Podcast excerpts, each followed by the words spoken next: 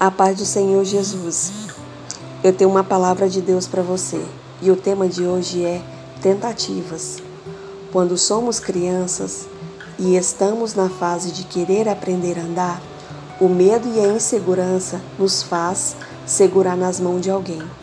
Quando os primeiros passos são executados com êxito, a confiança aumenta e o medo desaparece. Antes, antes de aprendermos a andarmos corretamente, já queremos correr e então caímos. A queda machuca, você ganha alguns ferimentos na pele, mas quando a dor passa, lá está você novamente querendo correr.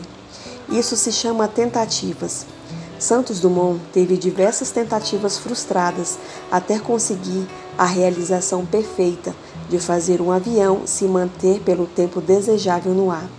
Imagine só se ele tivesse desistido. Comigo e com você também não é diferente. A queda pode até ser inevitável, porém, permanecer no chão é opcional. A velocidade em que caímos nos faz machucar, no entanto, o levantar é devagar. Subir os degraus requer tempo, persistência e foco. Permanecer de pé não é tão fácil assim. Não basta só ter força de vontade, é preciso aprender a resistir às quedas também. O problema não está no cair, e sim no permanecer, no chão, no erro e no pecado. Em Salmo 145, versículo 14, diz assim: O Senhor sustenta todos os que caem e levanta a todos os abatidos. Em Apocalipse 2, versículo 5, diz assim: Lembre-se de onde caíste, arrependa-se e volte a fazer as boas obras. Brevemente a ti virei e tirarei do seu lugar o castiçal, se não te arrependeres. O que te convém?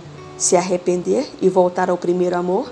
Ou permanecer caído sem a luz e a presença de Deus? Pense sobre isso. Nós falhamos, caímos e tentamos tantas vezes se não fosse pelo amor e pela misericórdia de Deus, nós nunca, nunca iríamos conseguir se levantar. Muitos caem e dizem que não têm força para buscar ao Senhor. Porém, se é de força que você precisa, você só irá encontrar nele. Em 2 Coríntios 12, diz o seguinte: Porque quando perco todas as minhas forças, então eu tenho a força de Cristo em mim. A minha graça é tudo o que você precisa, pois o meu poder se aperfeiçoa nas suas fraquezas. Eu termino aqui dizendo: nunca pare de tentar ser uma pessoa melhor segundo a vontade de Deus. Tente, tente até conseguir. E quando conseguir, permita que o Espírito Santo continue te guiando. Amém?